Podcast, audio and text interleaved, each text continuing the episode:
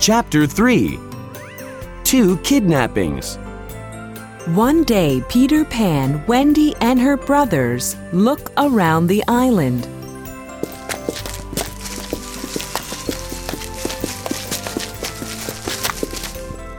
They see the pirate ship. A girl is tied with a rope on the ship, Oh, she is the Indian girl. says Peter, Poor girl. Save her, Peter. says Wendy. Peter tiptoes quietly over to the ship. He cuts the rope and sets her free. Ha ha! Peter Pan, I will get even with you. Hook jumps at Peter.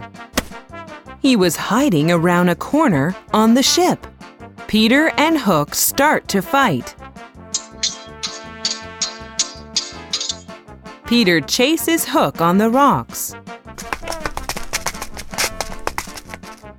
Oh no! Peter slips and falls. Yahoo! Peter is dead. Smiles Hook. Then he goes away. Peter is hurt, but he is alive, oh Are you all right, Peter? cries Wendy. Yes, I am okay. Says Peter. Wendy and her brothers take him to the Lost Boys.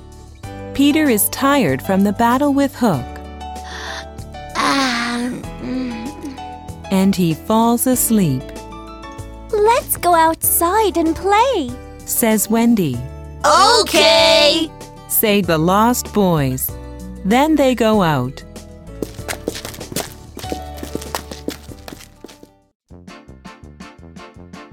But the pirates are waiting for them, Tie them up.